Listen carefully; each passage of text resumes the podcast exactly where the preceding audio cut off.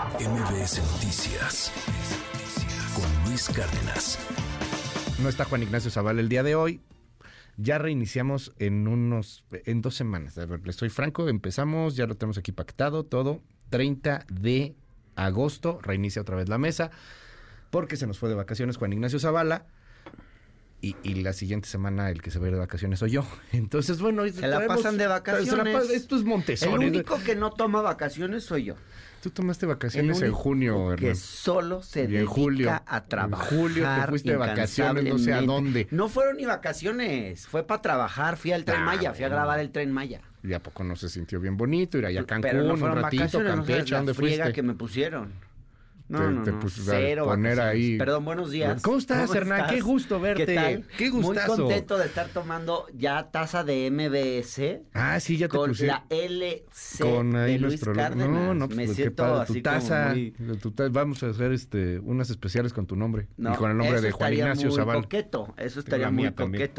Sí, yo tengo la mía también. Ya tenemos aquí nuestras tazas. Bueno, mil gracias. Mil gracias por estar con nosotros, Hernán. Oye, este, varios temas que están sobre la mesa. ¿Con cuál empezamos? ¿Encuestas? Pues escuché lo de Santiago, Ah, lo Santiago. como que se puso loco. se enojó un Se poquito, puso ¿no? loco a la entrevista. No estoy diciendo que él o yo, se puso loco. Bueno, Pues qué bueno que algo lo, hago- algo lo emociona, aunque sea para enojarse. Pues no Porque sé, luego es como muy sí. flat, ¿no? Sí, o sea, se... Pues, pues la idea era ver si emocionan o no emocionan. Pues es que no emocionan. Porque no parece que emocionen muchos. No Xochitl su creo que sí realidad. está emocionando, pero no Mira. sé si va a durar esa emoción tanto tiempo. En el fondo es una discusión un poco inútil. Ajá. Ve, digo, papelito, ellos dicen, ah, que si en el 2021 fuimos 19 millones contra 23 y que si estamos iguales y que si casi les ganamos, pues la realidad es que el- la 4T los aplasta. O sea, digamos, eh, la encuesta del financiero, mira, fíjense hoy, eh, hacen llamó un mucho la simulacro, muy interesante, Sí, hacen un simulacro, ponen eh, en perspectiva comparada escenarios con Xochitl, con Beatriz o con Santiago, considerando a Samuel y a Claudia, Ujú. Es la parte que me mandaron. No sé si hicieron No, sí, es la escenarios con. Marcelo. A Marcelo ya veo que ya ni están haciendo escenarios con él, pero... Pues es que ya prácticamente todo está o sea, dicho, ¿no? Todo el mundo ya da por hecho que Claudia es nuestra señora presidenta. A ver qué pero dice fíjense. Marcelo hoy a las 11 de la mañana va a hablar. A ver qué dice. y pues dicen Igual que y tiene que ver con este asunto. No Igual y creo. declina y se suma a la campaña de Claudia en un gesto de unidad. ¿Por qué no? ¿Qué te fumaste? No es cierto. ¿Qué, qué cosa? No, Estoy no va a tomando pasar, té, estás tomando un té Estoy ahí, tomando este, un té. mate. No, lo que te quiero decir Ajá. es que esta encuesta es muy interesante porque pues ellos se pelean entre sí, impugnan, Mancera está impugnando, el PRD que se va a salir de la Se alianza. pasaron de lanza con el se PRD. pelean entre ellos. Sí, se Pues pasaron de pero lanza con el tiene PRD. sus debates que nadie ve, su disqueforito ahí. Sí, la ¿Tú lo verdad los viste? divorcios, no, no todo. Hijo, un yo ratito sí, tampoco, un qué ratito sí, fuerte, porque Luis lo tengo que Cárdenas. ver, porque es mi Somos chamba. periodistas y pero- ni siquiera lo vimos completo. Yo Pues lo vi no, ahí o sea, mencionadito. vi lo que pasó en Twitter, Fíjate. también hay algunos cortes, Fíjate. me lo aventé un ratito en, en las redes, pero todo, todo pero no. tampoco le echaste Todo mucho no. interés al tema. Y fíjate O sea, que nomás duraba una y yo- hora y media. Ahora, Bueno, no lo vi y no también más. digo aquí. Y, y hora y nomás- media, no Oye, tú te lees todos los libros de los 4T. Pues sí, porque me parece que O son sea, también relevantes. es así como de aventarte, el ¿sabes? poder. Ellos No, están pero disputando el Disclaimer, poder. no lo vi Pero- porque estaba trabajando, estaba, estaba haciendo unas grabaciones, entonces por eso la neta no lo vi, no, es No que lo viste fuera porque así sabías que era irrelevante. Pues es que al final tienes el resumen. ¿No? O sea, también puedes tener el resumen, También checar ahí algunas resumen. cosas Bueno, y uno estaba grabando, fíjense. en fin. uno estaba- Ok, pero fíjense, los escenarios, este, es muy interesante, o sea, entre ellos se pelean, pero pues ninguno mueve la brújula.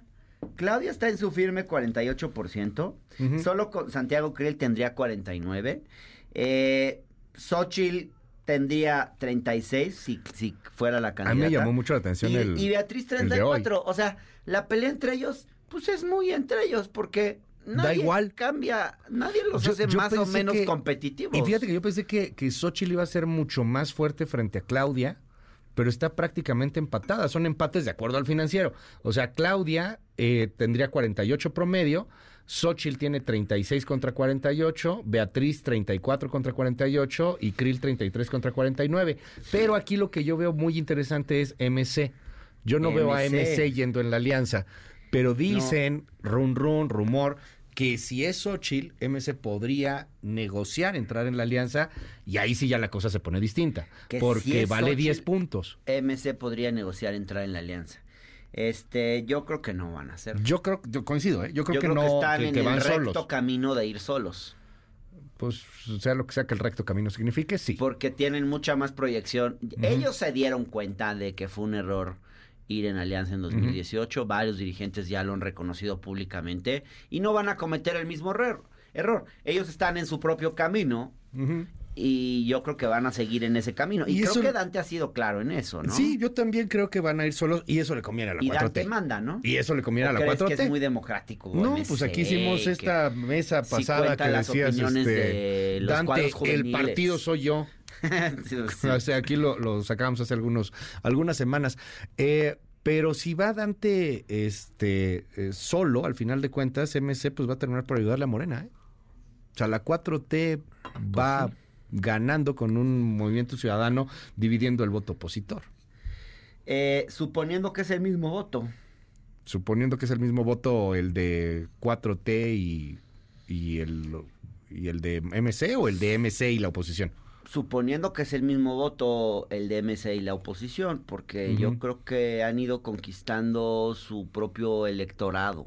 Ok. a mí me parece. O sea, sí hay un nicho, sí hay un, sí hay gente que no está ni en la anti 4T, Ujú. que están los otros, ni en la 4T, y que quieren un camino intermedio, y que además les gusta el discurso progre de MC, y sus temas este feministas y de la diversidad.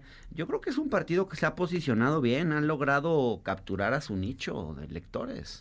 Oye, ¿qué te parece si, ir solos. si, nos, si nos salimos un poquito del ombligo Sí. y vamos a un temazo? Javier Milei en Argentina. Déjame primero, para entrar, reporte de Amelia Troisi desde Argentina, lo que está pasando con Javier Milei, va. nadie lo pelaba en los medios tradicionales. Le daban 20%. No daban nada, Le daban, lo así el tercer son, lugar. así son, de repente el status quo se pone este raro. A ver, escuchamos a Amelia Troisi. Buen día Luis, tras la devaluación del 20%, la suba del dólar, la caída de los bonos y acciones, el gobierno sumó más restricciones a la compra de moneda extranjera. La incertidumbre crece a punto tal que del día de ayer se suspendió la venta de automóviles hasta que el gobierno no clarifique qué política comercial va a seguir. Hoy se van a conocer los datos oficiales de la inflación mensual que ya acumula un porcentaje del 115% anual y que impacta ferozmente sobre la economía familiar. El candidato que resultó triunfante en las primarias, un candidato de derecha, Javier Milei, negó que esta mala reacción de los mercados sea por su triunfo. Y lo que vos estás viendo es el cachetazo que se comió el gobierno con una macro absolutamente desequilibrada y entonces ahora no tienen forma de explicar qué van a hacer de acá a diciembre. Me planteo en estos términos, ¿alguien es más pro mercado que yo? Entonces, es un oxímoron decir que el mercado sube porque gana un tipo pro mercado. Todos esperan saber hacia dónde se dirige un gobierno de Alberto Fernández y de Cristina Kirchner que definitivamente ha perdido el rumbo político y que además ahora se suma a que los votantes dejaron de apoyarlos. Hasta aquí mi reporte.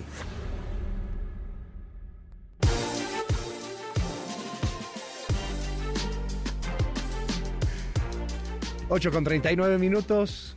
Javier Milei, el candidato que dicen de ultraderecha que le dio en la torre a los dos partidos tradicionales allá en Argentina o a los partidos Ah, tradicionales. Tranquilo, todavía no les dado la primaria. Tampoco están así, pero sí. Y por cierto, hundió a la izquierda.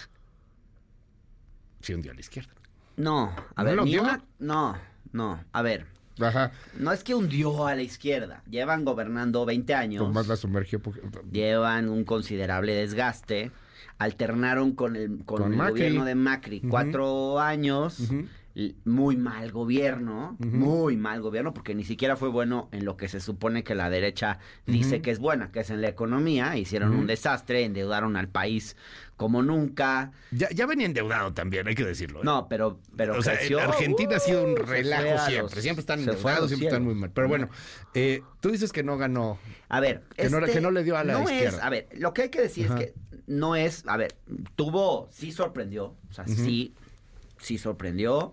Eh, todo el mundo lo ponía en un tercer lugar. Decían, no, pues este cuate no tiene ni siquiera estructura territorial. Y pues sí se necesita, o por lo menos ese era Sí, el claro. sentido común, sí se necesita estructura territorial para ganar. Eh, y yo creo que se sigue necesitando y no la tienen para ganar en la elección. Esta es una elección primaria que son procesos internos de los partidos, pero se van midiendo fuerzas. Entonces es una brújula de lo que podría pasar en octubre en primera vuelta y en noviembre en segunda En la vuelta. última. Ujú. Sí, o sea, ¿y qué, ¿y qué es lo que vemos con este personaje que podemos hablar de él en extenso? Eh, Es porque un tiene unas citas, un personajazo. así. Es una especie de versión de la ultraderecha, pero eh, digamos como edulcorada y digamos digerible para una juventud de un país como Argentina con niveles educativos eh, superiores a los de la media en América Latina, con bastante más conciencia política quizás que México, creo yo. Eh, con una sociedad mejor informada, con más clase media, eh, y también eh, pues con un discurso progre que ya ha ganado cierto terreno.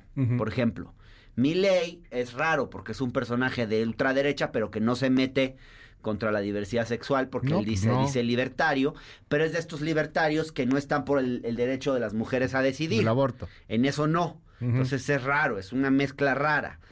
Es ultra, ultra liberal, neoliberal, o sea, no, neoliberal no le cabe, o sea, él es de desaparezcamos al Estado, eh, él se quiere quedar con cinco secretarías, quiere dinamitar el Banco Central, así lo dice, acabar con los programas sociales, dice que, se- dice que eso de la justicia social es una tontería, eh, es, es muy a favor de eliminar aranceles, digamos, en esto es diferente de Trump, quiere bajar impuestos, eh, pasarle la motosierra al, al gasto público, permitir la aportación de armas, eh, en fin. Vender órganos. Todo, venta de órganos. Lo del este, aborto es como sí, un sí lo ha dicho Gloria tan Álvarez, ¿no? abiertamente porque Sí. pues, sí, o sea, es anti anti anti. derecho aborto. Es anti quiere revertir como la ley que ya se pasó. Y quiere además privatizar IPF, que es como Pemex, que digamos en Argentina eh, ya, había, pri- ya había sido privatizada. El kirchnerismo la estatizó y ahora la quiere volver a ¿Y, privatizar. ¿Y cómo te explicas que haya ganado así? pues ese es un primarias? fenómeno súper interesante que Cuando... eh, hay que estudiar. Eh, porque pues este es como una especie de Bolsonaro, ¿no? No es que la sociedad argentina se volvió de ultraderecha y que hay un 30% de ultraderechistas en Argentina, no. De hecho, el votante de derecha en Argentina siguió votando por sus candidatos de derecha eh, que llevan tiempo posicionados. Sí, los Eh, Por la tradicionales. alianza entre el macrismo y el, y el partido de Patricia Bullrich, que ella lo encabezó. Entonces, eh, esa derecha siguió votando a Patricia Bullrich. El votante de Javier Milei son muchos jóvenes encabronados, eh, mucha gente enojada, eh, mucha gente que dice, pues todos son una porquería, pues, pues votemos por este loquito. Eh, ¿Qué podría vamos salir a ver mal? ¿Qué pasa? ¿Qué puede salir mal si ya porque ya hay una decepción brutal, ¿no? De todo Y lo que ha venido se ha con la izquierda, con todo esto. En Argentina los derechos laborales, eh, sociales son mucho más generalizados que aquí. Le- la seguridad social, las conquistas laborales, la cantidad de gente que, digamos, que, que tiene ciertos derechos, entonces ya los dan por hechos. Y luego un, un sector los da por hechos y otro sector no los tiene y no los ha tenido, entonces está todo ese trabajador precario, fregado, amolado, votó, muchos votaron por mi ley. Y es muy sorprendente cómo en eran algunas los que de las antes provincias votaban por más la izquierda, votaron Hernán. por mi ley. Exacto, eran los que antes votaban por la Algunos izquierda. que votaron por la izquierda, pero no es un electorado final- con conciencia social o no, pues política es un o electorado ideológica. emocionado. Es un electorado emocionado, por, enojado. por Milei, enojado. Que, que, a ver, eh, ¿qué, sucede con, con un Javier Milei que de repente te empieza a hablar en contra de esta cultura woke por, por el tema del aborto, que además es un tema en el cual tú te has metido también mucho, este tema de derechos sexuales o diversidad, etcétera, en donde pues, han acusado mucho eh, la exageración en Argentina de, de estos temas, de, de, la, de las ondas de diversidad, ideologías de género, etcétera, y este sí va directo contra ellos. Sí. Se de lanza hecho, directo. Y de hecho, por ejemplo, eh, hay un sociólogo que está estudiando este fenómeno, por ejemplo, en el conurbado de Buenos Aires, en la provincia de Buenos Aires, que es como el Estado de México. Y él le llamaba mucho la atención encontrar chavitas con un discurso feminista, súper empoderadas y el rollo de las mujeres que votaban a mi ley. Sí. Por- Entonces uno dice, como, ¿por qué? ¿No? También, como, ¿por qué? Y también otro sector de hombres que sí, fastidiados con el rollo del feminismo, que también votaban por mi ley. Entonces, es como las dos caben en, la, en el mismo electorado. ¿no? Sí hay, yo creo que sí hay un sector de hombres que frente al avance del discurso feminista, esto que tú llamas la agenda woke, que es usar un término acuñado por la derecha, entonces yo digo woke entre comillas, porque tampoco creo que uno deba comprar los términos el término de la con los derecha que el con el cual demonizan. A, a toda esta cultura Ajá. woke. Pero Sí, al final, el avance del progresismo lo, lo llaman woke. Claro, Pero es el hay woke una por serie despertar. de excesos de lo políticamente correcto, del lenguaje inclusivo, del todas, todos y todes. de querer obligar que sí al lenguaje ridículo. inclusivo. que sí es muy ridículo a veces y que a Meterte a veces la incluso cárcel. frivoliza un poco eh, los temas de fondo. Claro. frivolizan el tema del feminismo porque generan una hipersensibilidad donde entonces ya todo es machismo, todo es discriminación, todo es... eh, y entonces, claro, eh, entonces si todo es, nada es. Y mi ley dice todo es a la Y fregada. Y, Y, mi ley, ajá. yo creo que, claro, mi ley llega con este discurso antiprogre, antisurdos. Dice, hay un video circulando por ahí donde les llama zurdos de mierda, son Les una grita. mierda, les dice que son una mierda, así, con una cara de desquiciado, fúrico, diciéndoles que ante los zurdos, como le llama la izquierda, no hay que ceder ni un milímetro, porque cedes un milímetro y te, eh, digamos, porque les das la mano y se agarran del codo, ¿no? Todo este rollo Pues es el que le ha antisistema. funcionado. Sí, es el Es el antisistema. candidato antisistema. Y cuando la izquierda, y claro, la izquierda que lleva gobernando 20 años, pues se volvió el sistema. Y entonces, quienes antes, eh, lo- los gestos de rebeldía juvenil que antes se, se volcaban hacia la izquierda, no es que ya no se vuelquen hacia allá, pero una parte muy importante ya ve la izquierda como lo que está en el poder, como el sistema. Y entonces, para ser antisistema, se agarran de una opción de ultraderecha. Ahora pero que Dios nos haga reconfesados, porque pues, Pues, ya Argentina experimentaron con Bolsonaro cosas. en Brasil y así les fue. Y, y terminó regresando al poder eh, Lula. Entonces, Que no tan cómodo, no tan fácil. Todavía tuviste algo muy parecido a lo que pasó con Trump cuando Lula iba a asumir el poder con Sí. gente ahí tomando el Congreso y sigue el Tomando el Congreso, fuerte de Bolsonaro. por no decir intentando dar un golpe de Estado. Como pasó con Trump. Sí. De la misma manera Peor, que pasó ¿eh? con Trump. Peor, y aquí se y ahora metieron- vienen estos antisistemas Sí. radicalicísimos. No hay comparación entre López Obrador y este tipo de gobernantes de pronto. No, a mí me parece que no. a ver, mi ley en quiere absoluto. reducir todo, ahorrar, es súper austero. De menos en eso es súper austero. Eliminar hombre, lo que no sirve. Nada más que él también va a eliminar programas sociales. No, hombre, para nada, para nada. No, no. No, ¿No los ves? no a ver, ¿qué hizo López Obrador? Estas radicalizaciones. No, para nada. Pero en las antípodas, nada que ver. No, no, no. No, a ver, eh, López Obrador hizo recortes. ¿no? De Hizo todo. recortes, pero no de todo. No recortó el áreas sociales, nunca, no eliminó secretarías de Estado enteras, como plantea Ujú. este cuate. Este cuate quiere eliminar cultura, Sí. eh, todo. O sea, quiere dejar cinco secretarías. Creo que seguridad, economía, infraestructura y no sé cuáles dos más. Bueno, pero aquí lo que pasó es que los dejaron sin recursos. No, no las dejaron sin recursos. Cultura, los recortaron mucho, recortaron mucho en burocracia, muchísimo, al punto de que uno decía, bueno, es que en, en cierto momento ya el gobierno va a empezar a ser inoperante. Y, y sí se les pasó de pronto un poquito la mano con los recortes. Un leve. Porque el presidente pues no quería eh, subir impuestos. Pero bueno, al final, pues ese dinero se usó. No era un recorte al estilo eh, thatcheriano o reganiano, era un recorte para subir el dinero a programas sociales. y el monto de recursos que se destinan a programas sociales se duplicó con esta administración, Luis. Bolsonaro Súper importante. se Eso no pegó lo va a a hacer los Milei en militares. su vida. Él quiere recortar todos los programas sociales. Hay que ver qué pasa La si ultraderecha. llega, si es que llega. Es la ultraderecha. Es que hay unos que dicen que no es ultraderecha, que no es libertario. Pero a ver, volviendo a este tema. Bolsonaro Pues pegado a los militares. Súper pegado a los militares. Tal grado de que decían que en una de esas no aceptaba, iba a sacar a los militares para impedir que Lula tomara el poder de nueva cuenta. No hay una similitud, neta, Hernán. Ninguna. De pronto el tener Ay, no, ahí Luis, por una favor. cercanía. Ni, pero ni la más mínima, ni por asomo. Pero ni por asomo. militarizando tanto Brasil, militarizando tanto México. No sé, no, no, No, no, me me, digas parece. que no está militarizado. No, yo no, yo creo que el error, de hecho, el error en México es más bien poner a los militares en una serie de cosas que no les competen. O sea, eh, más bien lo que ha hecho es ponerlos a hacer un montón de infraestructura, meterlos en un montón de negocios que no debieran hacerlo. O sea, está creando un grupo de interés muy poderoso. Ok. Pero eh, lo que vimos en Brasil fue una militarización. Eh, bueno, ni siquiera sé si es una militarización, pero una, una glorificación de lo militar.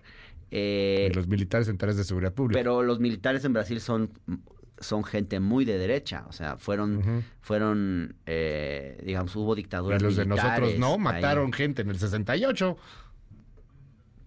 Digo, No se compara. O sea, los, la- la- los militares en México o sea, los no militares se de pueden México no eran comparar. de izquierda, Hernán, Me no quieres manches. hacer enojar, pero no Ca- lo vas claro, a, ver, hoy mi intención No, es hacer a enojar a, todo Ya el mundo. hiciste enojar a. Desperté y dije, Confórmate hoy lo que con eso, quiero no me es quieras enojar hacer a todo el enojar. mundo. Mira, Además, si no está Ignacio Juan Ignacio Zavala, algo hay que hacer para esto, hombre. los militares eh, en Sudamérica Ajá. han sido una élite muy vinculada a los intereses de la oligarquía eh, terrateniente y fueron los que siempre turno. dieron golpes de estado y, y los que cometieron genocidios y en la última dictadura militar en Argentina mataron a 30 mil y en la de Brasil eh, a quién sabe cuántos más eh, muertos y desaparecidos y en, y en Chile y en Paraguay con Stroessner, en fin. En Eh, México no es no, Hernán. comparable, no es comparable a, a los militares aquí. Eh, aquí los militares nunca en nuestra historia reciente han siquiera intentado dar un golpe de Estado y no son una fuerza ultra reaccionaria, este, con un discurso de derecha, ni defensores de los intereses de la oligarquía. Yo creo que en parte por eso el presidente también se los agarró como aliados. Es un tema muy Aunque al largo y muy difícil de principio discutir. los y no sé criticaba y, no- los comparaba con estas dictaduras. Pues El- yo el creo López que- Obrador opositor yo- a ver, no yo estaría de acuerdo con lo que dices. papel. Es que yo no quiero defender la, la el papel que le ha dado López Obrador a los militares No, en su pues no, gobierno. por eso lo es he muy divertido criticado, hacerte enojar. lo he criticado, pero me haces enojar cuando pretendes compararlo con los militares Oye. en Argentina o en Brasil, o- porque además yo vengo de allá, o sea, si yo llegué a este país es porque mis padres tuvieron que huir de una de esas dictaduras, entonces ¿De pues, para vienes? mí sí es un tema muy sensible. Sí, claro. ¿no? Pues mis padres eran militantes eh, de izquierda en Argentina y tuvieron que dejar su país por la Sí, para persecución, venirse acá. ¿no? para poder salvarse, para no, no ser víctimas de la tortura y de y de y de la desaparición, o sea, yo podría haber nacido quizás en alguna cárcel eh, y, y- y los niños que nacían en las cárceles en esas épocas hay unas historias horribles de qué les pasó después. Algunos terminaron siendo adoptados por familias de militares y se dieron cuenta años después, en fin. No, no, Luis, no, no se puede comparar y yo creo que es muy forzado tratar de comparar la realidad de, de México con la de Argentina. Pero te voy a decir algo. Eh, eh, más bien, si algo hay que, si algún paralelismo debiéramos trazar, más que entre López Obrador y Bolsonaro o, o Milei, que no tiene ni pies ni cabeza, eh, es más bien eh, decir, eh, hay que estar muy alertas de ese tipo de discursos y de ese tipo de personajes, porque en un momento de descontento, de, de- de indignación social, pueden aparecer opciones antisistema de ese tipo con las que la gente se identifique por como una especie de voto de castigo y eso Pues no lo anticipan las encuestas porque lo que vimos en Argentina. Es que mucho de ese electorado ni siquiera en las encuestas no decía No, la no les verdad. decía la verdad o se no lo les tiene decía bien nada. guardadito y tal vez no se lo digan ni a sus amigos, pero votaron por mi ley. Oye- por, por enojo. Y eso, de eso sí hay que estar alerta. Se nos acaba casi el tiempo, Sí. pero ya para cerrar el tema, cuenta cuando te corrió mi ley. Ah, pues yo fui al, al Congreso de la Iberósfera en, en Monterrey. Cuando te pusiste a preguntarle a la gente si se masturbaba. No, no fue así, ya Sí lo, lo explicamos. hiciste. Pero eran varias preguntas. Ajá. Eran varias preguntas. Y, y Javier Milei es un personaje muy raro. Javier Milei había dicho en uno de estos... Yo ya tenía pactada Sí. la entrevista con Javier Milei y yo lo iba a entrevistar. Pero los días previos de a, la, su llegada, pues yo estaba preguntándole a la gente qué pensaban del discurso de Javier Milei. Y una de las cosas raras de Javier Milei es que es un ultraderechista muy particular. Porque él ha confesado que practica el sexo tántrico, que le gustan los tríos y que ha hecho tríos. Y en una entrevista le preguntaron, ¿con hombres o con mujeres? Y él dijo, en el 90% de los Sí, casos fui yo con dos mujeres. Ajá. O sea que dejó 10% abierta algo una posibilidad todavía eh, más eh, amplia, rara en un, en un personaje de la ultraderecha. Entonces, como yo estaba en un congreso de la ultraderecha donde había mucho, mucha gente Y de mi ley además era la estrella. de, de procedencia católica que ve ese tipo de prácticas como Aberrantes. satánicas y mi ley era la estrella de ese congreso, me parecía que era de interés periodístico mínimo preguntarles, oiga, ¿usted qué piensa de que, eh, de que este personaje, o sea, ¿usted qué piensa de que este personaje practique el sexo tántrico y haya hecho tríos? ¿A usted le gustaría, por ejemplo, hacer tríos como a él? Pues porque ese es el discurso público de mi ley. Yo quería contrastar. Y te sacaron. luego también había, sí, me sacaron, por eso me sacaron y mi ley no me quiso dar la entrevista. Bueno, fíjate. Pero dices que te cobró, que te No, no solo cobrar. eso. Yo lo tuve que ir a agarrar, lo tuve que ir a interceptar en el elevador, así como, ¿A oye? Javier Milei, teníamos una entrevista pactada, te estoy esperando. No, mira, yo cobro por las entrevistas eh, y no sé si vos tenés la guita para pagarme. Yo, sí, no hay problema. Yo, digo, obviamente no le iba a pagar, pero quería saber qué cifra Ajá. me daba. ¿Cuánto cobras, Javier? Eh, 10 mil dólares. Y yo le contesté, "Eh, pues muy barato, ¿no? Cobras muy barato. Sí, no, no hay bronca. No, no es cierto. Traigo no. cambio. No, no, no. La verdad es que yo en mi vida pagaría por, por hacer una entrevista ni cobraría por hacer entrevistas. Hay gente que hace esas No, cosas que lo hace. que cobra por dar entre, por hacer entrevistas a alguien o por dar entrevistas. A mí eso no me gusta. Yo creo que una entrevista tiene que ser algo consensuado por ambas Entonces, partes. Pues no se armó. Pero me agarró a los gritos, me mandó sacar del lugar, nomás por decirle, oye, pues habíamos quedado a hacer una entrevista. Y ahí te das cuenta del tipo de persona que es. Es un desquiciado mental. A Olga Warnat una vez se le fue encima en un programa de televisión, ella lo contó ayer en una entrevista, y le empezó a decir, sos una hija de puta, e ignorante, no sé qué. O sea, él le tiene un odio a la izquierda, que es un odio de verdad eh, que, que, que solo se puede comparar con el odio que le ha tenido el fascismo a la izquierda. Hernán, es se nos es acabó. un personaje bien peligroso. Ojalá A no llegue a la presidencia. Tuvo Hoy ya 30% parece que va a ser. ahorita. Tendría que tener en la primera vuelta, para ganar en primera vuelta, 45% Ujú. o Que no es mucho ya. o una diferencia de más de 15 puntos con el segundo. Eh, mucho lo que le entonces, no hay que, no hay que, Quedó en primer lugar en estas primarias. todo puede pasar. Pues y, de- sí. y si se va empeorando la economía argentina en estos meses de aquí a la elección, más seguro. más posibilidades tiene mi ley. Hernán, te seguimos en tus Sí. redes. En mi cuenta de Facebook, Hernán Gómez, en el canal de Hernán en YouTube, en Twitter, arroba Hernán Gómez B, los domingos en el Universal, lunes, martes y jueves, la octava Radio Centro, y aquí los miércoles con mucho gusto. MBS Noticias con Luis Cárdenas.